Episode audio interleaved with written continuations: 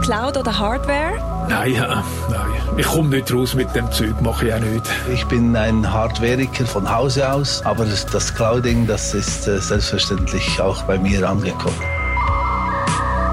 Herzlich willkommen zur 21. Episode des Netzpodcasts.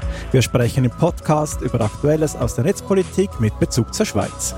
In dieser Folge sind die Themen behördlicher Zugriff auf E-Mails, digitale Überwachungsmöglichkeiten der Polizei, keine Transparenz bei den Zwangsmaßnahmengerichten und eine Vorschau auf den Winterkongress. Wir nehmen am 10. Februar 2023 auf. Ich bin Kire. Ich bin Rahel. Mein Name ist Jörg. Und ich bin Florian. Ja, ihr hört es, wir haben eine vierte Person in der Runde. Es ist Florian. Magst du ein paar Worte zu dir sagen? Ja, ich war ja schon mal zu Gast in der Episode 15 und äh, ihr werdet euch jetzt an meine Stimme gewöhnen müssen, weil ich ab und zu mit dabei sein werde. Wer sich erinnert, ich bin freier Journalist, arbeite mehr oder weniger regelmäßig für Schweizer Medien wie die WOTS oder die Republik. Mein Fokus liegt auf der Digitalisierung, auf Netzpolitik, aber auch auf dem Klimajournalismus und ich habe auch noch einen klitzekleinen Background in Philosophie. Und ich freue mich natürlich sehr, dabei zu sein. Willkommen, Florian. Dann hatten wir wieder einige positive Rückmeldungen. Herzlichen Dank hierfür. Äh, wenn ihr mögt, bewertet uns doch bitte auch auf der Plattform, wo ihr uns hört. Und wir freuen uns aber natürlich weiterhin auf eure Gedanken über beispielsweise unser Kontaktformular oder auch auf Mastodon unter dem Hashtag Netzpodcast. Dann springen wir gleich in den Hauptteil und Florian legt vor. Ja, ich werde euch heute ein paar Sachen zum Thema behördlicher Zugriff auf E-Mails erzählen.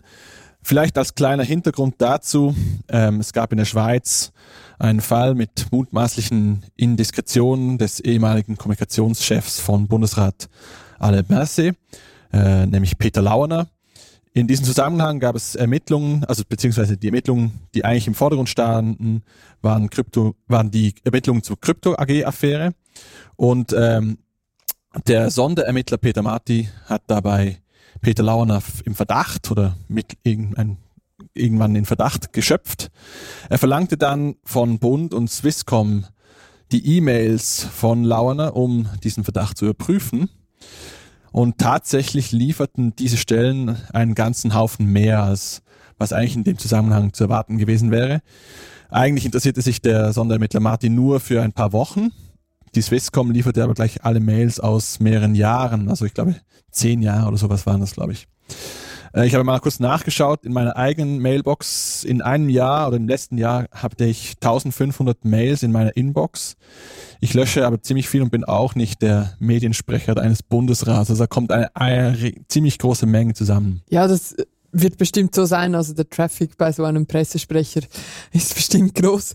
Und ich verstehe aber auch nicht ganz, ähm, wieso es nicht möglich ist, dass man das beschränkt hat. Also die Swisscom sagt, sie äh, wollen halt nicht ähm, quasi die, die Box öffnen und irgendwelche Selektionen vornehmen, aber eine Datumsselektion, um zu sagen, wir suchen jetzt nur zwei Wochen raus. Das ist ja kein Problem, Nein, oder? Nein, das kann kein Problem sein. Also das ist, wie du die Daten auch immer aus der Datenbank kriegst und entsprechend die Selektion machst, schränkst du halt auf das Datum ein, zu diesem Zeitpunkt, als sie in die Inbox ähm, eingegangen ist. Also das ist die eine der ersten Übungen in einem Lehrgang für Datenbankabfragen. Schränke auf das Datum ein. Ja, natürlich. Ja, wir wissen nicht genau, warum die Swisscom so vorgegangen ist und wir wissen auch nicht, wie häufig sie so in diesem Umfang vorgeht. Es gibt aber zumindest zwei Lektionen, die man zum, aus dieser Affäre ziehen kann. Die eine ist, dass die Strafverfolgung in der Schweiz sehr einfach und sehr umfassend offenbar in höchst private Kommunikation ähm, gelangen kann. Und die andere ist, dass das ohne richterliche Überprüfung oder Genehmigung geschieht. Also ich, die Staatsanwaltschaft kann einfach zur Swisscom gehen und sagen, wir brauchen in einem Verfahren diese Daten und äh, offenbar wird da sehr großzügig Informationen gegeben. Ähm, in einem Artikel der NZZ am Sonntag kam dann auch der ehemalige Bundesrichter Nikolaus, Niklaus Entschuldigung, Oberholzer ähm, zu Wort Und er sagte dazu, für mich ergibt es keinen Sinn, dass die Justiz ohne richterliche Genehmigung auf E-Mails zugreifen kann. Wir können vielleicht nachher nach, darüber sprechen. Und in diesem ganzen Ding stimme etwas grundsätzlich nicht. Denn was ist das Problem? Die Betroffenen werden nämlich in dieser Datenermittlung erst informiert, wenn es schon zu spät ist. Sie können dann höchstens, wie jetzt auch im Fall Lauern passiert ist, eine nachträgliche Versiegelung ihrer E-Mails verlangen. Äh, in den Köpfen der ErmittlerInnen sind dann die Informationen aber wahrscheinlich schon lange, schon lange gelagert.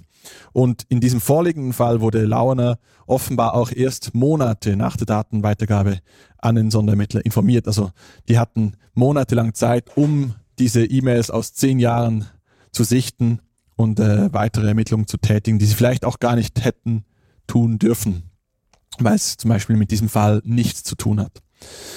Die NZZ schreibt dazu richtig, dass äh, offenbar immer wieder, wieder mal vergessen geht, dass die Schweiz in Sachen Datenschutz und Sicherheit längst nicht weltweit führend ist und auch nicht europaweit führend ist. Das muss man immer mal wieder betonen. Und dass auch die StrafverfolgerInnen in der Schweiz mehr Macht haben, als die Mehrheit der Bevölkerung erahnen dürfte. Denn denken wir daran, wir alle wissen, E-Mails sind extrem privat und haben mitunter sogar vertrauliche Inhalte. Und sie gleichen eigentlich auch mehr äh, irgendwelchen Küchengesprächen, die man hat, als offiziellen Briefen, die man sich hin, hin und her schreibt. Und solche Küchengespräche gehen auch oftmals einfach niemanden etwas an. Ähm, der ehemalige Bundesrichter Oberholzer vergleicht entsprechend auch E-Mails eher mit Telefongesprächen als mit Briefen, vor quasi rechtlich gesehen. Und für die Überwachung von Telefongesprächen gibt es viel, viel größere rechtliche Hürden. Also zum Beispiel muss äh, eine richterliche Genehmigung vorliegen. Wir sind natürlich auch ein bisschen selber äh, vielleicht naiv in dieser Geschichte, weil wir diese Informationen äh, recht, recht großzügig an die Service Provider ähm, an, anvertrauen, im Glauben aber, dass damit auch kein Schabernack getrieben wird. Äh, ganz ähnlich wie, wie eine, bei einer Bank. Ich, ich gebe mein Geld an eine, an eine Bank und denke, dass da einigermaßen vernünftig damit umgegangen wird. Die NZZ am Sonntag hat eben recherchiert auch, dass eigentlich die E-Mail-Provider viel anders damit umgehen könnten. Sie könnten nämlich, wenn so ein Antrag kommt, automatisch die Versiebelung verlangen dieser, dieser Daten, die übergeben werden. Also quasi, hier ist das Paket, äh, ihr bekommt es aber nur, wenn ihr es direkt versiegelt und nicht vorher schon reinschaut. Dann müsste nämlich die Strafverfolgung erstmal bei den Leuten anklopfen und fragen äh, oder sie informieren und dann würde äh, verhandelt werden, was genau ähm, geöffnet werden kann, was nicht. In diesem vorliegenden Fall geschah das offenbar nicht und ich denke auch nicht, dass es Usus ist in der Schweiz. Ähm, und wir wissen halt auch nicht, wie viele Menschen davon jährlich betroffen sind. Und diese Praxis würde ja eigentlich Sinn machen, die Versiegelung verlangen. Oder wenn wir uns das Bild vergegenwärtigen, wenn ähm, jetzt eine Beschlagnahmung von Briefen bei dir zu Hause stattfinden würde und die bei dir auf dem Schreibtisch liegen und dann ähm, die Polizei entsprechend anklopfen würde, dann würdest du die Versiegelung ja auch verlangen, weil du es mitbekommst. Es ist eine Beschlagnahme, da sagst du, ja, das sind vertrauliche Informationen, das hat nichts mit dem Fall zu tun, Versiegelung und dann muss es entsprechend dann durch einen Richter geprüft werden, ob da die Staatsanwaltschaft reingucken darf. Und da du ja aber nicht dabei bist, wenn deine E-Mails beschlagnahmt werden beim Provider, weil das ja nicht deine Wohnung ist, du die, diese eben entsprechend nicht in deiner Hoheit stehen, dann müsste eigentlich dann entsprechend der Provider in deinem Namen, wenn er die Informationen eben oder die E-Mails herausgibt, dann automatisch die, die Siegelung verlangen, damit du dann Teil des Verfahrens auch wirst und, und eben dann ein, ein, ein Richter am Ende des Tages dann entscheiden muss, ob diese Informationen im Fall verwendet werden dürfen. Ja, genau. Und das ist vielleicht auch gerade ein guter Sprung zu den Good News, die in diesem Zusammenhang vielleicht noch hervorkamen. Die, Swisscom hat zumindest in diesem Artikel der NZ am Sonntag angegeben, dass sie die Praxis genau in dieser Art und Weise ändern will. Was nicht bekannt ist, ist, ob sie weiterhin so großzügig äh, im Datumsumfang ähm, tätig wird. Ähm, es gibt auch noch eine zweite Good News, äh, nämlich wird die Straf Prozessverordnung im Moment revidiert und auch in dieser Hinsicht soll neu geregelt werden, wie E-Mails herausgegeben und ausgewertet werden dürfen. Und das ist noch nicht äh, in, in Kraft getreten. Ich glaube, 2024 soll es in Kraft treten.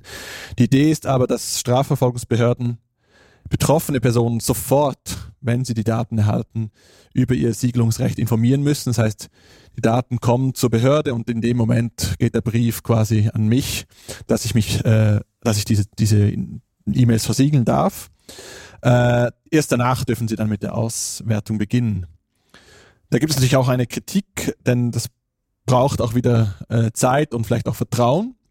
Andere sagen, es wäre vielleicht besser, wenn es eine technische Hürde gäbe, dass äh, die, die Daten erst zugänglich sind für die Strafverhörden, wenn dieser ganze Versiegelungs- und Entsiegelungsprozess durchgegangen ist. Also zum Beispiel, dass äh, die E-Mail-Provider die Daten nur mit Passwort ähm, an die Strafverfolgungsbehörden weitergeben und dieses Passwort erst dann übermittelt wird, wenn der Prozess durch ist. Äh, vielleicht noch dann zum, zu den Good News Nummer drei. Wer die Privatsphäre halt wahren will in solchen Kontexten, ist halt gut daran beraten, die eigene Kommunikation verschlüsselt zu machen. Das ist halt nicht ganz einfach. Wir haben gerade vorhin in der Vorbereitung noch darüber gesprochen, wie man das eigentlich konkret machen würde. Habt ihr da irgendwelche Tipps oder hands-on Hinweise, was ihr machen würdet? Ja, man, man kann äh, schon diese Verschlüsselung von E-Mails wählen, aber ich habe das selber auch gemacht. Ich bin äh, technisch jetzt nicht ganz ein Newbie, aber auch nicht super versiert und ich fand das schon recht anspruchsvoll, da diese ähm, TPG-Verschlüsselung einzuführen und es ist dann auch wichtig, dass auch der Adressat oder die Adressatin eines E-Mails diese Verschlüsselung einführt, sonst nützt es überhaupt nichts. Also es ist schon ähm, relativ aufwendig, wirklich die ganze E-Mail-Kommunikation von sich selbst zu verschlüsseln und, und auch nicht, auch technisch nicht so trivial einzurichten. Ich kann das bestätigen, wobei die Programme immer ein bisschen besser werden, wenn es um die Einrichtung dieser PGP-Schlüssel gehen. Das andere, was halt häufig benutzt wird, dass in den Mails nur noch Links verschickt werden zu den Plattformen, wo dann die Dokumente oder was es ist, gelagert sind und die dann über Zugriffe geschützt sind. Das ist zum Beispiel in der Kommissionsarbeit im Nationalrat da bekommen wir die öffentliche Einladung direkt per Mail und dort steht das, hey, alles andere per Browser, geschützt, HTTPS etc.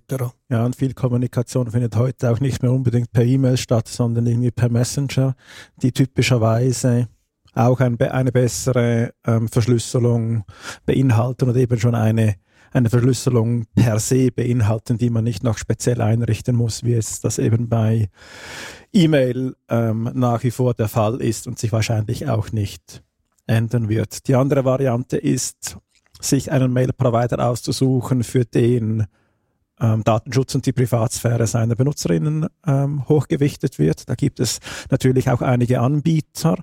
Ähm, Insbesondere bieten sich hier Anbieter auch an, die der EU-Datenschutzgrundverordnung ähm, unterstehen. In Deutschland ist es zum Beispiel auch noch so, dass es ähm, keine Vorratsdatenspeicherung für E-Mails gibt. Also ich würde mal Deutschland als einen grundsätzlich guten Standort für äh, Mail-Anbieter ähm, sehen. Und ja, da gibt es ja auch ein paar, die durchaus empfehlenswert sind, die eben auch als Geschäftsmodell ähm, das Anbieten von E-Mail-Infrastruktur für ihre Benutzerinnen sehen. Das kostet dann unter Umständen auch ein paar Euro, aber dafür stehe ich dann auch im Interesse äh, dieser Anbieter und ähm, dass sie sich dann ähm, eher auch wehren, wenn ähm, Strafverfolgungsbehörden danach Daten anfragen. Ja, dann man merkt, das E-Mail kommt aus einer Zeit, da war das Internet noch jung und naiv und alles wolkig, Regen, äh, wolkenlos Regenbogen. Da dachte man schon noch gar nicht daran, dass man E-Mails verschlüsseln müsste. Und ja, das, irgendwie hat sich das e- erstaunlich lange überlebt, dieses E-Mail, und jetzt hat es plötzlich Schwierigkeiten. Ja, aber interessanterweise ja, die E-Mail-Verschlüsselung ist schon alt. Ja, ja. Also das ist tief, tiefstes 90er. Aber, aber die Ursprünge des E-Mails sind noch weiter ja, zurück und ja, dort, das äh, ist ja. auch wahr, das ist auch wahr. Ja, ich würde sagen, jetzt, wo wir bei den Strafverfolgungsbehörden sind, gehen wir direkt über zu den die Verwandten des Staates, der Polizei. Rael, was hast du für uns vorbereitet? Die Verwandten der Staatsanwaltschaft sind die Polizei. Da könnten wir auch noch länger drüber philosophieren, ob jetzt diese Überleitung äh, gelungen ist. Ja. äh, die äh, digitalen Überwachungsmöglichkeiten der Polizei. Ähm, das ist äh, das Thema, das wir heute auch noch beleuchten und bestimmt sind euch allen schon Begriffe wie Predictive Policing, automatisierte Gesichtserkennung äh, im Dienste auch der Polizei oder auch die automatisierte Fahrzeugfahndung begegnet. Und das gehört alles in diesen großen Topf, aber meint doch nicht ganz alles das Gleiche. Und jetzt gerade wenn man dann beim ersten Begriff, beim Predictive Policing beginnt, dann ähm, kommen den meisten Leuten primär mal äh, der berühmte Film in den Sinn von 2002, Minority Report mit Tom Cruise. Der geht übrigens auf ein, auf ein ähm, Roman zurück aus dem Jahre 1956 von Philip K. Dick. Also so etwas Neumodisches ist es dann doch wieder nicht. Wer von euch hat Minority Report gesehen und wie war's? Äh, ich, ich fand ihn nicht so spektakulär wie andere. Ich finde, teilweise hatte ziemliche Löcher und vor allem Unstimmigkeiten. Ich, ich, saß mit zwei, drei IT-Nerds im Kino und wir mussten an den Stellen lachen, wo eigentlich kein Lachen vorgesehen war. Das ist immer das Problem, wenn man mit äh, Expertinnen und Experten einen Film schaut, der eigentlich zur Unterhaltung dienen sollte und nicht zur äh, wissenschaftlichen äh, Untersuchung. Ich fand ihn sehr gelungen, glaube ich, äh, weil er halt eben auch ein Problem beleuchtet, das nicht nur fiktiv ist. Genau. Erstaunlicherweise ging es dann aber von 2002, ähm, also war das äh, im Film, aber danach so richtig durchgesetzt oder in der Realität auch angekommen, ist es dann erst in den letzten gut zehn Jahren, mindestens in der Schweiz, haben erst dann Polizeien begonnen, das einzusetzen. Und wenn wir von Predictive Policing sprechen, dann meint das eigentlich wie zwei verschiedene Sachen. Das eine ist, dass Voraussagen, also berechnete Voraussagen hergestellt werden aufgrund bisheriger Daten über raumzeitliche Muster von Straftaten. Also das heißt, man schaut, wo sind bisher Straftaten passiert, beispielsweise auch zu welcher Uhrzeit und versucht dann eine Voraussage zu treffen, wo sie als nächstes passieren. Also im Sinne von im Zürcher Kreis 4 passiert in den nächsten zwei Tagen ein Einbruch mittels ähm, Aufbruch von Schlössern. So äh, in dem Sinne. Und das Zweite, was auch unter Predictive Policing verstanden wird, das ist, dass im Einzelfall, also bei Einzelpersonen, aufgrund bestimmter Persönlichkeitsmerkmale oder aufgrund bestimmter ähm, Ereignisse in der Vergangenheit berechnet wird, wie hoch eine Rückfallgefahr wird oder wie hoch eine Gefahr ist, dass eine Straftat passiert. Das sind so zwei Felder und da gibt es ähm, jetzt verschiedene Softwares, die zum Einsatz kommen und es gab auch schon in den letzten vielen Jahren verschiedene Medienberichte über die äh, Kritik an dieser Software, also es gab Kontroversen über die Genauigkeit ähm, und die Validität dieser Voraussagen. Vor allem auch diejenigen, welche die Einzelpersonen analysierten, zum Beispiel Dirias. Es gab einen SRF-Artikel, den ihr in den Show Notes findet, der das ziemlich äh, detailliert auseinandergenommen hat. Und gerade auch wenn wir von Maßnahmen gegen Einzelpersonen sprechen, dann ist das etwas, was sehr invasiv ist für die Grundrechte dieser Einzelpersonen und dementsprechend eben auch ähm, kritisch beäugt wird im Sinne von, ist das wirklich qualitativ gut. Dann seitens der Polizei stellt sich die Frage, ähm, wie werden Mitarbeitende ausgebildet, die solche Instrumente einsetzen? Verstehen sie überhaupt, wie etwas berechnet wird? Wer kontrolliert die Qualität der Resultate und wer bestimmt auch, ob diese Instrumente überhaupt eingesetzt werden?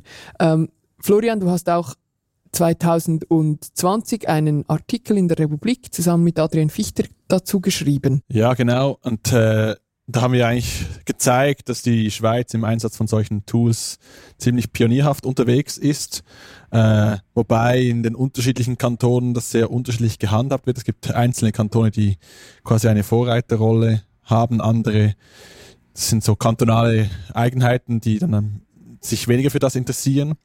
Äh, das Problem ist oft, dass das Ganze ohne rechtliche und demokratische Legitimierung passiert, oder? Das heißt, es äh, es gibt keine gesellschaftliche Diskussion darüber, braucht es das überhaupt zum Beispiel? Ist es, ist es auch wirklich wirksam? Und vielleicht etwas, was du vorher erwähnt hast, wie verstehen die Mitarbeiterinnen und Mitarbeiter, wie das angewandt wird oder was sie eigentlich tun und wie die, wie die, wie die ähm, Tools funktionieren. Und dazu gibt es auch ähm, Hinweise, dass wenn ich jetzt zum Beispiel ein solches Tool verwende und das Tool sagt mir, ah, diese Person ist so und so gefährlich oder ist in dies und dieser Gefahrenstufe. Und wenn ich dieser Person aber gegenüber sitze und mit ihr spreche, käme ich halt zu einem anderen Schluss, dass sich Leute sehr stark auf diese Tools verlassen, weil es so eine, ein, ein Anschein der Objektivität gibt und man quasi nicht äh, diese, diese Person entlasten, wenn das Tool sagt, nein, das ist äh, eine gefährliche Person, weil wenn dann tatsächlich etwas passieren würde, dann käme ich quasi in äh, Legitimierungsdruck, dass ich mich nicht auf das Tool verlassen habe. Das sind sehr schwierige Anwendungsprobleme, die dort passieren. Also diese Technikgläubigkeit gibt es auch in anderen Bereichen, auch schon Finanzkrisen wurden ausgelöst, weil die Leute auf den Banken einfach nur noch den Tools vertraut haben und überhaupt nicht mehr wussten, was diese berechnen. Und die gingen dann irgendwo ja, in, in sie abseits und die Leute haben weiterhin geglaubt, geglaubt, investiert und ja, entsprechend verloren. Also ich habe ja auch schon Mathematikunterricht äh, gegeben und so eine Aussage, die ich dann immer bringe, wenn die Schüler wollen ja möglichst schnell den Taschenrechner einsetzen, weil der kann ja rechnen. Und da frage ich sie immer, ja, bedient ihr den Taschenrechner oder bedient der Taschenrechner euch? Und das ist bei der Software auch eine Gefahr. Dieses Predictive Policing ist, wie ich am Anfang gesagt habe, eines von mehreren ähm, dieser möglichen digitalen Tools. Es gibt auch die automatisierte Gesichtserkennung. Hier möchte ich nur ganz kurz sagen, dass ähm, das in der Schweiz eigentlich nicht zugelassen ist. Es gibt eine unzureichende Rechtsgrundlage dieser Nutzung von Bilddatenbanken. Deshalb ist es eher etwas, was vor allem in den USA bisher für Schlagzeilen gesorgt hat, dass die Polizei eben Bilddatenbanken nutzt und dann die Bilder von Videokameras direkt damit äh, abgleicht, um überhaupt herauszufinden, wer sich irgendwo für, äh, aufgehalten hat oder eine Straftat begangen hat. Ich möchte noch zum dritten gehen, das ich am Anfang gesagt habe, zur automatisierten Fahrzeugfahndung. Und da ähm, wechseln wir jetzt kurz den Schauplatz ins beschauliche Luzern, wo ich auch wohne. Und ähm, ich habe da jetzt im Kantonsparlament miterlebt, wie die Luzerner Regierung eigentlich diese Rechtsgrundlage ähm, schaffen wollte. Einerseits für den Einsatz von Datenanalyse-Tools, wie wir sie vorhin im Sinne von Predictive Policing ähm, diskutiert haben. Also die, die Regierung will, dass es eine Daten, eine Rechtsgrundlage gibt, um diese Datenanalyse-Tools für serielle Kriminalität zu nutzen. Und andererseits will sie eben auch die automatisierte Fahrzeugfahndung recht, im Recht festschreiben. Genau, zu den Datenanalyse-Tools haben wir vorher schon gesprochen. Ähm, es geht da auch darum, dass Daten einfließen von ähm, die besonders schützenswerte Personendaten sind, also Daten der Herkunft, der Hautfarbe oder der Gesundheit.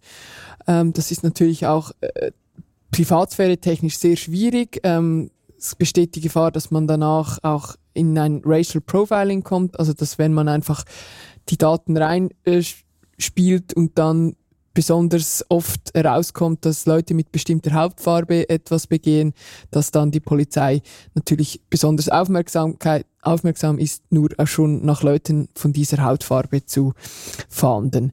Also das noch zu den Datenanalyse-Tools. Ähm, für mehr äh, Dis Diskussionen sorgen jetzt aber diese ähm, Tools zur automatisierten Fahrzeugfahndung. Und das ist ähm, eine eine Vorgehensweise, die äh, zuerst mal relativ soft wirkt. Ähm, die Luzerner Polizei hat sich jetzt ins Gesetz schreiben lassen, dass sie, ich zitiere hier, Kontrollschilder von Fahrzeugen, deren Insassinnen und Insassen sowie die Fahrzeuge selbst automatisiert optisch erfassen will. Und diese Erfassung dient ausschließlich zur Fahndung nach Personen oder Sachen sowie zur Verfolgung von Verbrechen und Vergehen. Jetzt hat's da aber in diesem Satz, in diesem Gesetzessatz einige äh, schwierige Sachen drin. Beispielsweise, sie will Insassinnen und Insassen von Fahrzeugen optisch erfassen. Das heißt, es geht nicht nur um das Kontrollschild, sondern es geht dann auch darum, wer drin sitzt. Und wenn es um diese äh, optische Erfassung von Personen geht, dann sprechen wir von biometrischen Daten. Das sind dann wieder sehr viel geschütztere und sehr viel heiklere Daten als nur ein Autokontrollschild. Dann geht es um die Verfolgung von Verbrechen und Vergehen, also zwei verschiedene Kategorien von Straftaten, wobei die Vergehen eigentlich nur schon sehr leichte Straftaten umfassen.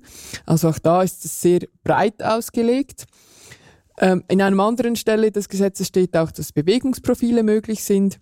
dass der Abgleich mit Datenbanken automatisiert erfolgt und dass die Daten, die gesammelt werden, 100 Tage aufbewahrt werden. Also es ist nur ein, nicht nur ein kurzer, Auf, äh, kurzer Abgleich, sondern eine längerfristige Aufbewahrung.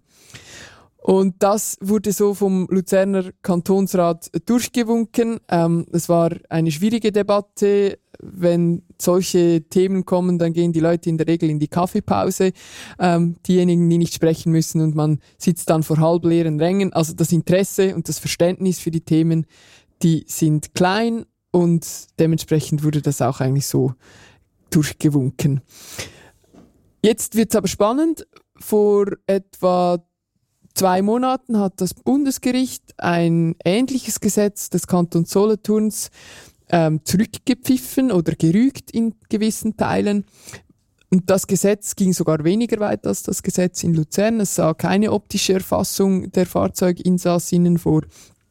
Und deshalb äh, haben ich und einige weitere Personen des Kantons Luzern nun ebenfalls das Luzerner Polizeigesetz ähm, vor Bundesgericht ähm, gebracht. Also das wird äh, jetzt äh, bald mal untersucht. Wir haben das eingereicht, dass das Bundesgericht prüfen soll, ob das nicht ähm, ein unverhältnismäßiger Eingriff ist in die Privatsphäre. Herzlichen Dank, dass du das machst, weil also gerade wenn wenn wir Vergehen damit aufdecken wollen, finde ich, ist das wirklich nicht verhältnismäßig. Also wenn man sagt, hey, diese 30 Leute sind sehr gewalttätig, gefährlich, die suchen wir aktiv, dass man da einen Abgleich macht. Aber hier werden 100 Tage gespeichert und eigentlich jeder auf Vorrat 100 Tage lang äh, und, und damit Vergehen. Also Ver Vergehen ist das eine Parkbuße was ist so das schlimmste Vergehen? Ja, ich, ich weiß es nicht, was dann genau die Palette ist. Es ist auch nicht so transparent, wer das jetzt anordnen darf, dass so eine, eine Abgleich stattfindet.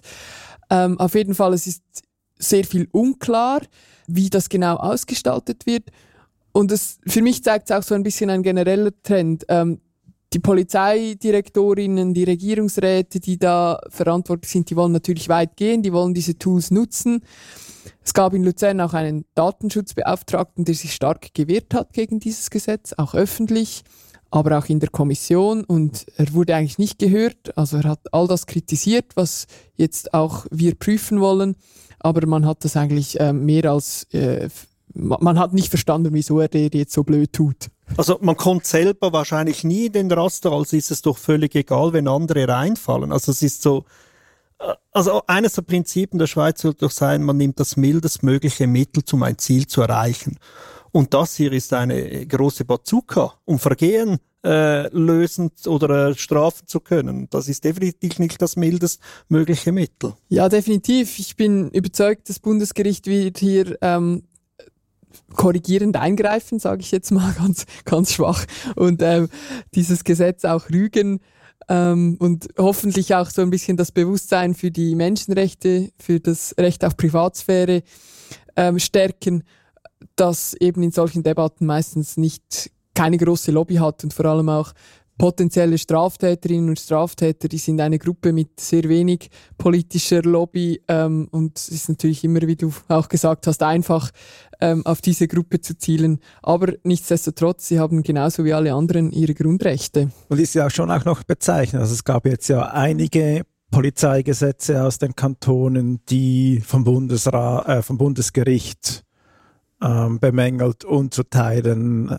ähm, außer Kraft gesetzt worden sind. Ja, es ist, ähm, glaube ich, schon ein, ein, ein Symptom, dass das jetzt mehrmals passiert ist, dass es ähm, extrem schwierig ist, diese komplexe Materie auch in, auf kantonaler Ebene zu verstehen.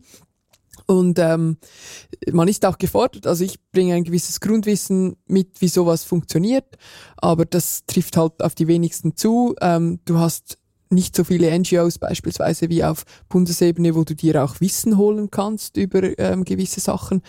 Das juristische Wissen ist ähm, wenig ausgeprägt. Also ich finde, das ist schon ein Missverhältnis, wie wir über solche entscheidende Sachen in einem Milizparlament, das sehr wenig Unterstützung hat, entscheiden müssen. Vielleicht noch eine kleine Anekdote dazu aus dem Bereich des Journalismus, als ich diese Recherche gemacht habe, ähm, war auch ein weiteres Problem, dass viele Polizeien einfach solche Tools sich beschaffen, ohne dass es darüber überhaupt eine äh, Debatte gibt. Darum ist es vielleicht diese Debatte in Luzern auch ganz gut, dass man ein bisschen Öffentlichkeit bekommt und ähm, über diese Maßnahmen oder diese Möglichkeiten der Polizei ein bisschen genauer gesprochen wird. Äh, ein zusätzliches Ding, was du auch schon angesprochen hast, sind kantonale Regelungen. Äh, wenn du eine Kontrollfunktion oder eine Transparenzfunktion machen willst, hast du 26 verschiedene Gesetzgebungen, die alle wieder ein bisschen unterschiedlich sind und du hast 76, äh, 76, 26 verschiedene Polizeien und äh, niemand will eigentlich genau sagen, was was äh, was gemacht wird, weil das sind dann irgendwie Prozessgeheimnisse äh, oder Anwendungsdinge, die, niemand, die niemand etwas angehen sollen. Aber ich denke, in diesem Fall ist es recht klar, dass es eine große Öffentlichkeit etwas angeht. Ja. Damit wären wir eigentlich gleich beim beim dritten Thema. Das schließt da gerade gut an und zwar wenn es denn um solche Überwachungsmaßnahmen geht und da Zwangsmaßnahmengerichte entscheiden darüber, dass es über diese Urteile keine Transparenz in der Schweiz gibt.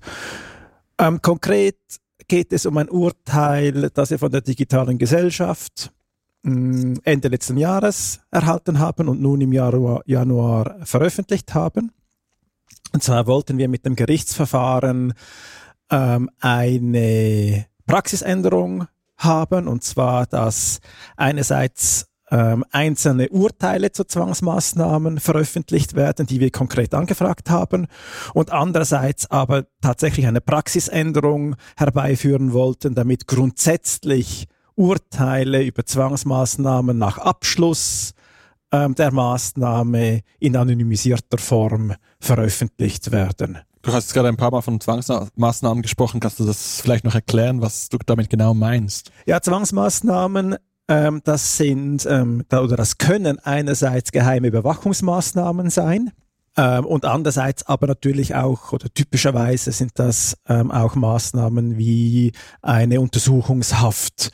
Also das sind eigentlich die Gerichte, die Maßnahmen anordnen, die dann im weiteren Verlauf zum Gerichtsverfahren und zu einer, zu einer Verurteilung oder potenziell zu einer Verurteilung führen. Und diese Entscheide sind aber sehr ähm, weitreichend unter Umständen eben. Also sie betreffen eine geheime Überwachungsmaßnahme, Telefonüberwachung, ähm, Briefüberwachung ähm, etc. Oder aber eben eine Untersuchungshaft, die unter Umständen auch sehr lange dauern kann und eine der, der härtesten Strafen also es ist ja noch keine Strafe, aber es ist eine sehr, sehr harte Maßnahme, weil du ja dann Kontaktbeschränkungen unterliegst, nicht arbeiten darfst etc.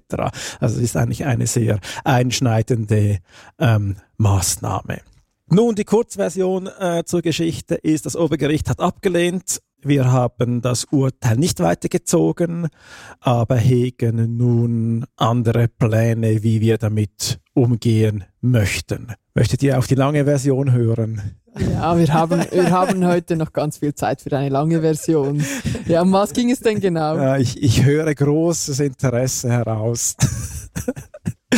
es ging in diesem Verfahren um einerseits eben diese Konk ein, einige konkrete Urteile und ähm, das betraf ja das Zwangsmaßnahmengericht des Kantons Zürich, das ist am Obergericht äh, zu Hause und einerseits ging es, ging es da um Einsätze von IMSI-Catchern, es ging um Einsätze zu ähm, der sogenannten Serverüberwachung. Es ging um Einsätze von Überwachungssoftware, also Staatstrojaner, und es ging um äh, die sogenannten Antennensuchläufe. Ich drösel diese gleich noch etwas auf, und zwar EBC Catcher, das sind ja ähm, diese Geräte, die eine Mobilfunkzelle ähm, vorgaukeln. Und wenn eine solche an einem Ort ähm, in Betrieb genommen wird, dann verbinden sich alle ähm, Handys, die sich in der Nähe befinden, dann automatisch mit dieser Zelle, weil das die stärkste ist, die sich in ihrem Umfeld befinden.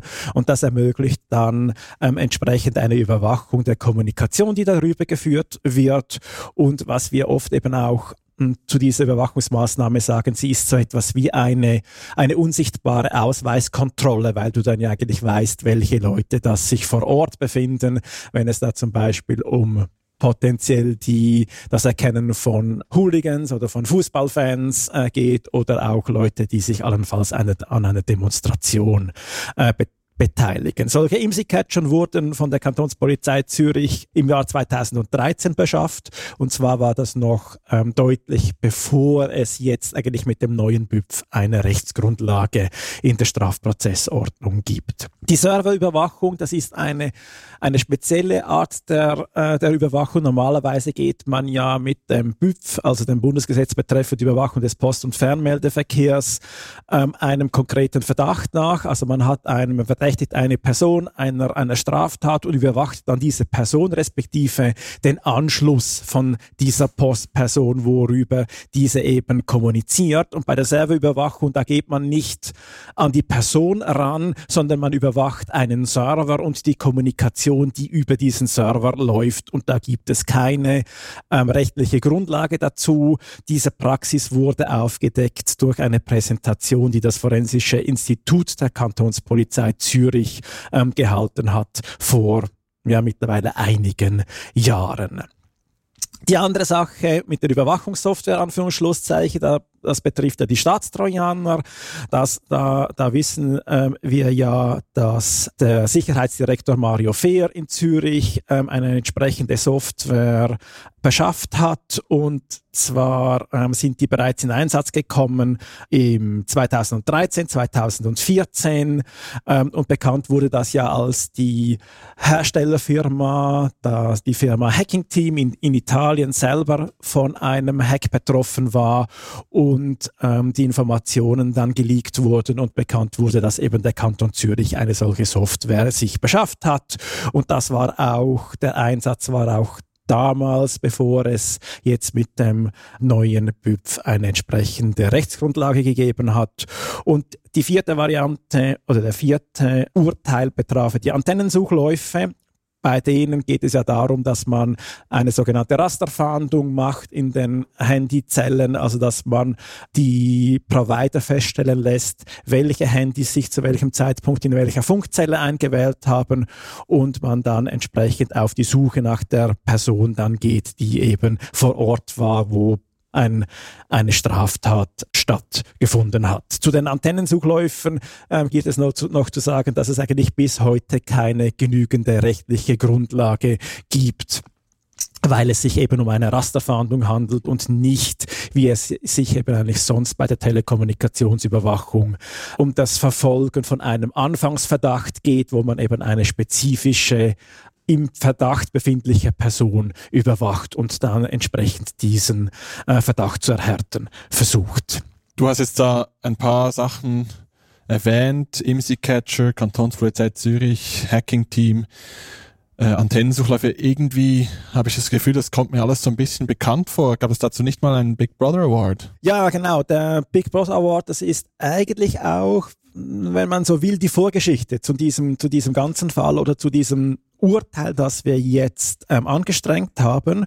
Und zwar, weil es eben dieses, äh, diese Justizöffentlichkeit nicht gibt, ähm, haben wir äh, genau diese Fälle bereits schon äh, zusammengetragen 2019 und dem Kanton Zürich einen, oder dem Zwangsmaßnahmengericht vom Kanton Zürich 2019 einen Big Brother Award verliehen. Und interessanterweise gab es im Anschluss an dieser Verleihung ein Gespräch am Obergericht, äh, wo wir unter anderem mit dem stellvertretenden Generalsekretär gesprochen haben und noch weiteren Personen. Und in diesem Gespräch wurde eigentlich in Aussicht gestellt, dass sich das Obergericht durchaus überlegen würde, ob sie eine Praxisänderung vornehmen würde und entsprechend diese Entscheide nach einer gewissen Frist oder wenn die Verfahren eben abgeschlossen sind, dann eigentlich veröffentlicht, veröffentlichen würden. Leider ist dann nach diesem Gespräch nichts passiert. Ähm, ich habe da mehrfach dann nachgefragt, ich habe auch telefoniert und da kam praktisch nichts zurück. Ähm, also es ist weitgehend alles unbeantwortet dann geblieben. Und ähm, dann irgendwie schon leicht genervt oder so dann auch in Aussicht gestellt habe, ja, liebe Leute, wäre es euch denn eigentlich lieber, wenn wir, wenn wir das Ganze nochmals über ein Gerichtsverfahren wirklich klären würden, also dass wir in dem Sinne Anführungszeichen nochmals offiziell eigentlich eine, ähm, eine Anfrage stellen und eigentlich gern diese, diese Urteile über das Gericht zugestellt bekommen und ähm, eigentlich dann so was soll ich sagen, ein, ein Entscheid zu erzwingen. Also dass sie wirklich sich diesem annehmen müssen und sich ähm, dieser Fragestellung stellen äh, müssen, ob sie jetzt eben eigentlich diese Urteile und ganz allgemein diese Praxis ähm, ändern würden. Jetzt vielleicht noch zum groben Rechtsrahmen, ähm, das dies betrifft. Das gibt es einerseits mal den Artikel 30 Abschnitt 3 der Bundesver Bundesverfassung der besagt, dass Gerichtsverhandlungen und Urteilsverkündungen öffentlich sind. Also das ist eigentlich der Grundsatz dass wir eben eigentlich eine Justizöffentlichkeit haben. Jetzt ist es aber auch so, dass gewisse, dass dann Gesetze Ausnahmen vorsehen können und in der Strafprozessordnung sieht sieht es so aus, dass die Verfahren des Zwangsmaßnahmengerichts geheim sind. Das macht auch durchaus Sinn, weil es ja eben äh, geheime Überwachungsmaßnahmen sind.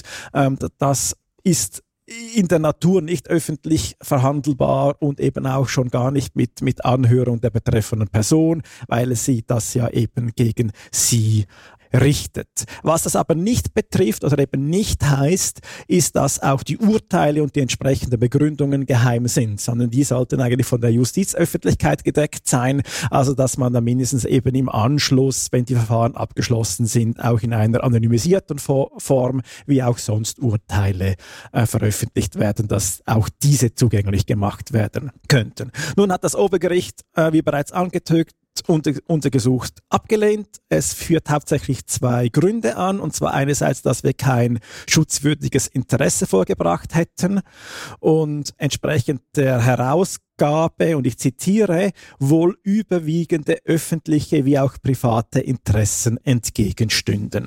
Und zudem verweigerte er ähm, das Gesuch, weil, nochmals Zitat, die Bearbeitung des Gesuchs für das Gericht einen unzumutbaren Aufwand bedeuten würde.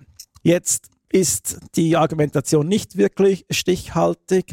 Einerseits lässt das Gericht völlig unbeantwortet, worin dieses Wohl eigentlich besteht, also wie, woher wohl dieses überwiegend öffentliche und private Interesse liegen würde. Das wird nicht begründet und auch die Argumentation des Aufwands kann nicht überzeugen, da auch wenn das entsprechend Aufwand generieren würde, ähm, die Justizöffentlichkeit oder dieses Prinzip sicherlich höher zu gewichten ist ist und zumal es auch äh, bereits einzelne Kantone gibt, die jetzt nicht umfassend, aber doch einzelne Urteile in anonymisierter Form veröffentlichen.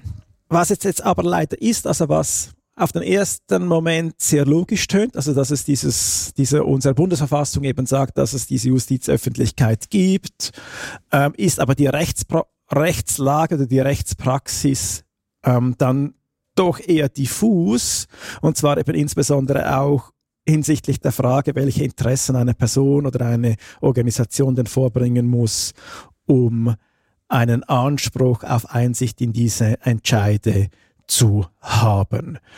Und was aber jetzt eigentlich klar zur, zum Vorschein gekommen ist, dass das Obergericht offensichtlich ähm, keine Interesse hat, ähm, seine Möglichkeiten auszuschöpfen und Transparenz bei den Zwangsmaßnahmengerichten herzustellen. Das ist eigentlich schon noch krass. Also diese Justizöffentlichkeit wird gerade dort nicht verwirklicht, wo es eigentlich um sehr weitreichende Entscheide geht, wo es eben auch um bis hin zu äh, der Einschränkung der ganz persönlichen Freiheit, äh, auch der, der äh, also Leute werden eben eingesperrt quasi, oder in eine U-Haft zu kommen ist ein, ein einschneidendes Erlebnis, oder auch wenn wir an mögliche Massenüberwachungen denken mit diesen Antennensuchläufen oder ähm, IMSI-Catchern, also das sind ja wie sehr weitreichende Maßnahmen, die da verhängt werden und gerade dort ist diese Justizöffentlichkeit sehr wenig ausgeprägt. Ja, genau. Das ist natürlich auch eben der Kern eigentlich des Anliegens, das wir mit diesem Verfahren auch ähm, verfolgen,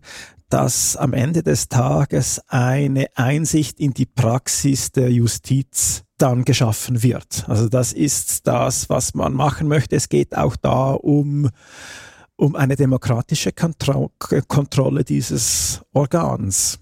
Das ist jetzt nicht ein grundsätzliches Misstrauen, aber das gehört in die demokratische, das demokratische Selbstverständnis und die, und die Struktur und die DNA, dass eben auch diese Entscheide ähm, offengelegt werden. Und es geht da nicht um Strafvereitelung oder Behinderung der Justiz, sondern eben eigentlich um diese, um diese öffentliche Debatte, auch um diese Maßnahmen, die angewandt werden und entsprechend allenfalls auch um, um Korrekturen in, der, in, in den Gesetzen, die allenfalls allenfalls vorgenommen werden müssten. Was ist ja noch aus einem anderen Grund, denke ich, äh, problematisch, weil, soviel ich weiß, ziemlich viele von diesen Anträgen gut geheißen werden. Ich weiß gar nicht, ob es dazu wirkliche Auswertungen und Statistiken gibt, die quasi die Vorgehensweise der Gerichte dokumentieren. Die gibt es. gibt ähm, mehrere Medien, die sich dazu recherchiert haben und ich weiß jetzt gar nicht mehr, irgendwie die eine, da geht es um 90 Prozent Gutheißungen, die andere geht, glaube Richtung 97 Prozent von allen Anträgen, dass die durch, auf Schlusszeichen durchgewunken werden.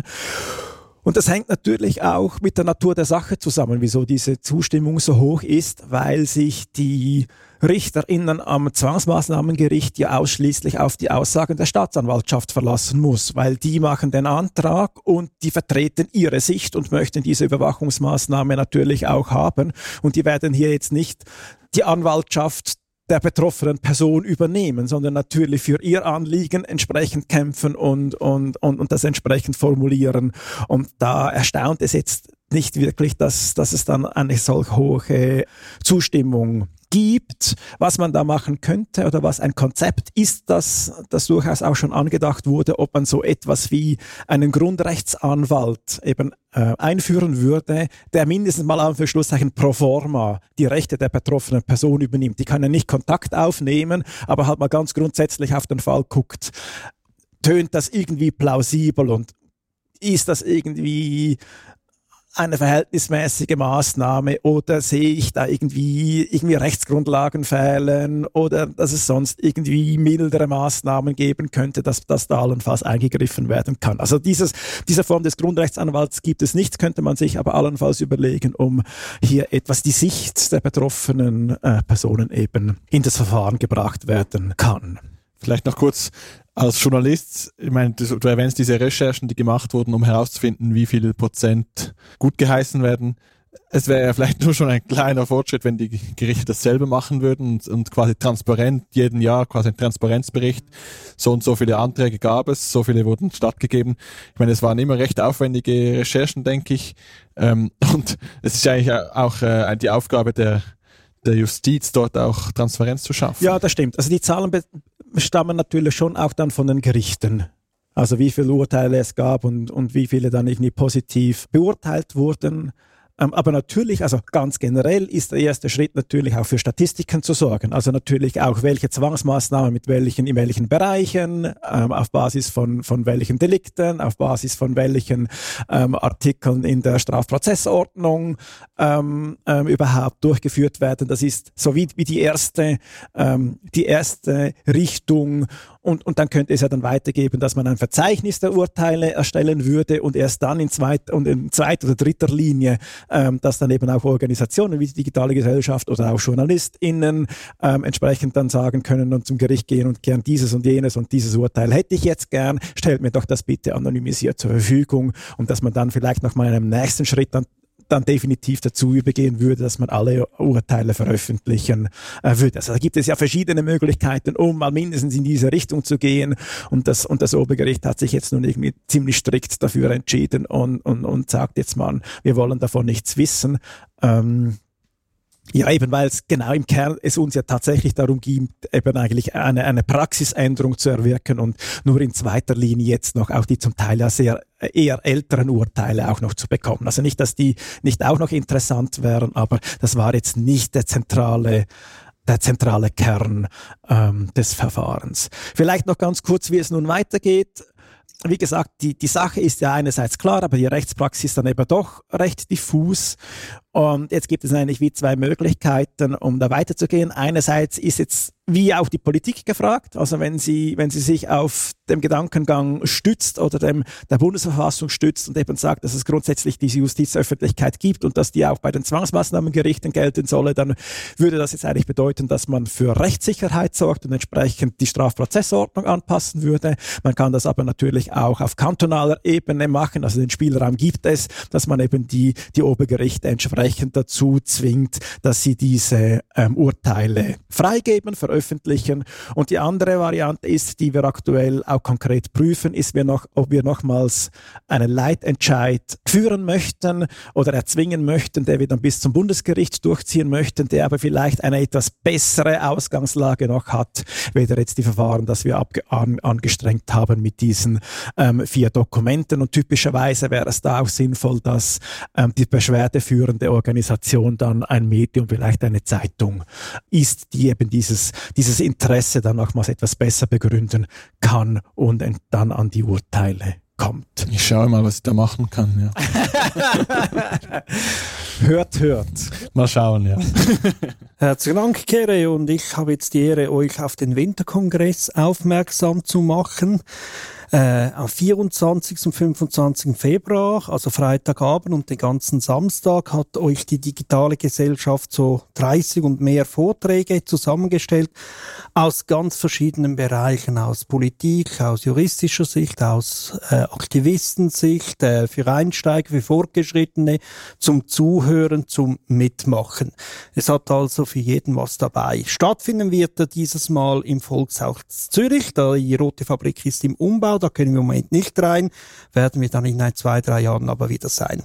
Äh, die Tickets 20 bis 30 Franken, es hat noch ein paar, also bitte zögert nicht und kommt, äh, bucht euch das Ticket. Äh, die Website ist winterkongress.ca und damit ihr ein bisschen genauer wisst, was auf auf eure Zukunft möchte ich ein paar dieser Talks äh, anpreisen. Wenn wir am Freitag anfangen, es sind jeweils äh, 19 Uhr ist der Startpunkt, jeweils drei Säle gleichzeitig, also ihr müsst euch entscheiden. Oder dann ein paar Wochen später gibt's dann, glaube ich, auch Aufzeichnungen. Aber live ist besser und vor allem zwischen allen Vorträgen hat es eine Viertelstunde Pause. Das heißt, ich habe dort die Möglichkeit, mit den anderen im Publikum zu diskutieren oder auch mit den Rednerinnen und Rednern eure konkreten Fragen zu stellen. So im ersten Block, also am Freitagabend, für mich spannend finde ich Cyberethik in der Praxis. Also was ist, wenn äh, eben künstliche Intelligenz immer mehr kann? Was werden sie für neue Fragen stellen? Darf man einen Roboterhund treten und in die, in den, in die Pfütze werfen? Oder ist das unethisch? Was darf er mit dir machen? Spannende Themen. Aber auch äh, im letzten Teil um 21 Uhr, äh, Cookie Banner das Thema Uservertrauen. Also wir können juristisch wahrscheinlich einiges regeln, aber ob die Menschen in einen Service vertrauen, haben oder nicht, das wird sich auch auf ganz anderen Wegen entscheiden. Und das wird ein wichtiges Element sein. Also die Juristerei sollte eigentlich immer äh, später kommen. Also grundsätzlich sollte man in einen Service Vertrauen haben, in die SBB, einen Taxiservice, in ein Restaurant, das Essen äh, gut und sauber zubereitet worden ist. Und das selbe gilt natürlich für äh, Online-Services. Das so zwei Highlights vom Freitagabend. Dann geht es am Samstag weiter. Um 11 Uhr ist die Eröffnung mit dann einem Tag von Judy Bellish zur Chatkontrolle. Um 12 Uhr geht es dann mit einem ersten kurzen Block ein, äh, wieder los. Und hier spannend finde ich, zuerst dachte ich, ja, das, das interessiert mich überhaupt nicht, die Geschichte des Internets.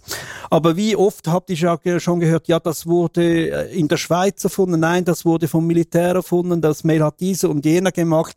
Da, da hat jeder so seine Story, die ihm passt, die ihm auf seine Mühle spricht. Hier könnt ihr mal wirklich in allen Details erfahren, wie es wirklich war. Was ist das Anfang des Internets? Und wer schwerere Kost haben will, der kann sich zu Clouds und Sicherheit etc. auch oder das Patientendossier informieren. Dann gibt es eine Pause, weil wie gesagt, der Austausch ist uns wichtig. Weiter geht es dann um 14.45 Uhr mit 3x3 Vorträgen. Äh, sehr spannend finde ich hier zum Beispiel der erste gerade, dann im Weißen Saal, eine Zukunft ohne Twitter. Also das Fediverse oder wie werden soziale Medien in Zukunft funktionieren? Äh, ist es zu verlockend, einen zentralen Anbieter zu haben, der alles liefert und wir uns ihm ausliefern? Oder äh, ja, was sind da für Ideen vorhanden? Oder dann im gelben Saal der letzte, Sozialkreditsysteme auf leisen Sohlen bald bei uns. Ein Thema, das ja, das ist so ein schleichendes Gift. Wir haben es vorhin auch gehört, die so Gesichtserkennung und solche Dinge, die fließen da rein. Werden wir genug früh aufmerksam und uns bewusst, was hier ansteht, oder merken wir dann zu spät, ups, jetzt sind wir schon voll drin, jetzt äh, haben wir schon fast keine Chance mehr. Und dann kommt noch äh, wieder die Pause und um 18 Uhr der letzte Block. Und hier können wir wieder auf heute beziehen. Chancen und Risiken von Gesichtserkennung durch die polizeiliche Stellen in der Schweiz oder auch äh, wieder Datenschutzinitiative. Auch da, ihr merkt, gewisse Themen, die wir hier im Podcast ansprechen, tauchen hier auf. Das so, äh, nein, zwei, drei waren es jetzt nicht, eher so sechs, sieben Highlights. Entschuldigung, ihr müsst alle kommen, den ganzen beiden Tage dabei sein. Aber habt ihr drei auch noch irgendwelche Highlights? Also mein Highlight ist ja das Bußgeld-Quiz. Okay. wo es, wo es darum geht, der Titel ist, was kostet wie viel, sind Bußen nur placebo oder wirkungsvoll? Und es geht um ähm, einerseits die, das neue Datenschutzgesetz in der Schweiz, wo es ja höhere Bußen, äh, deutlich höhere Bußen geben wird, aber natürlich auch um die EU-Datenschutzgrundverordnung, ähm, die ja auch hohe Bußgelder vorsieht. Also wenn du das so prominent erwähnst, in deinem äh, Haushaltsbudget, wie viel Geld ist für Bußen eingeplant? Für Bußen nach, nach Datenschutzgesetz und da, DSGVO ist kein Budget oh, okay. vorgesehen. da, sind, da sind wir hoffentlich, hoffentlich sauber. Nein, ich glaube, das wird ein sehr unterhaltsamer äh, Tag, ähm, der Sven uns hier ähm, präsentieren wird. Ich habe mein Programm noch nicht ganz definitiv zusammengestellt, aber was ich jetzt schon als Highlight wieder mitnehmen äh, werde, also es wird ein Highlight werden, ich freue mich jetzt schon drauf, ist halt, dass es einfach wie quasi das Klassentreffen ist der netzpolitischen Community. Äh, wie ihr gehört habt bei Jörg, es gibt viele Pausen, es gibt immer ein gemütliches Beisammensein, es gibt immer gute Gespräche, auch zwischen den Talks. Ähm, darauf freue ich mich, ich werde sicher da sein. Ja, und bei mir, wir haben vorhin noch gewitzelt, dass ich ein bisschen Dadaismus in die Runde bringen könnte und werde vielleicht auch.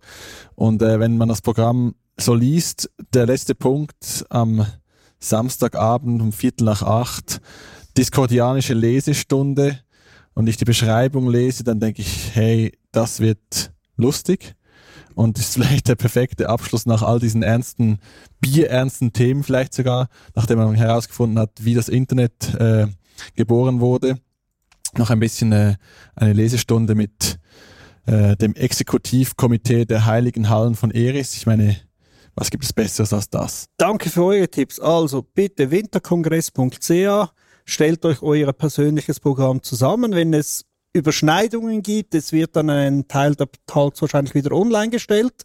Also die vom letzten Jahr kann man beispielsweise anschauen. Aber bitte äh, sichert euch eure Tickets. 20 Franken äh, für Mitglieder und 30 Franken für Externe, also gleich Mitglied werden.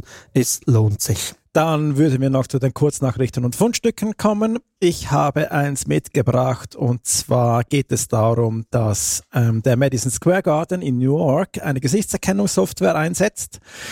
Und diese geht nun so weit, dass es ähm, Anwälte und Anwältinnen in den USA und in New York gibt, die ähm, gegen diese Praxis vorgeht. Und das hatte zur Konsequenz, dass sie diese jetzt selber in diese Gesichtserkennungssoftware drin sind und wenn sie erkannt werden, dann werden diese AnwältInnen im Madison Square Garden abgewiesen. das ist auch Kategorie Dada das oder ist Gaga. leider nicht nur Kategorie Dada, ja. Ein System, das sich selber am ähm, Laufen erhält. Äh, ein ernsteres Thema, nein, auch das ist ein ernstes, aber mit wenig Humor dahinter. Also der Krieg von Russland gegen die Ukraine beschäftigt uns jetzt schon bald ein Jahr. Am Anfang dachten viele, es wird extrem stark cyberlastig sein. Wenn man jetzt die Diskussion der letzten Monate anschaut, ist es eher konventionell. Nichtsdestotrotz, die Cyberangriffe finden statt und wer hier einen durchaus guten Überblick haben will, wie es funktioniert und was äh, schon alles passiert ist. Äh, die NZZ vom 4. Februar, äh, wenn ich mich recht erinnere. Äh, wie gesagt, der Link ist in Show Notes. Da gibt man einen wirklich guten Überblick, was der Stand der Dinge ist. Da vielleicht erst die Zukunft ohne Twitter ist, aber die Gegenwart bestimmt noch mit Twitter und weiteren Internetplattformen äh, beschäftigen uns auch immer noch Fragen darüber, ob und wie man diese Internetplattformen regeln sollte. Und vielleicht habt ihr es mitgekriegt, es gab einen Vorstoß von Jon Pult zu illegalen Inhalten und Fake News auf Internetplattformen. Der war vor etwa zehn Tagen in einer Kommission ähm, und es gab relativ große Diskussionen, es gab auch ähm, vielfältigen Widerstand gegen diesen Vorstoß und das Resultat der Kommissionsberatung ist, er wurde zurückgezogen. Der Vorstoß ist jetzt soweit vom Tisch, aber ich bin sicher, das Thema ist noch nicht vom Tisch. Damit sind wir am Ende dieser Folge. Wir danken fürs Zuhören und freuen uns, wenn ihr uns weiterempfehlt. Tschüss und bis bald.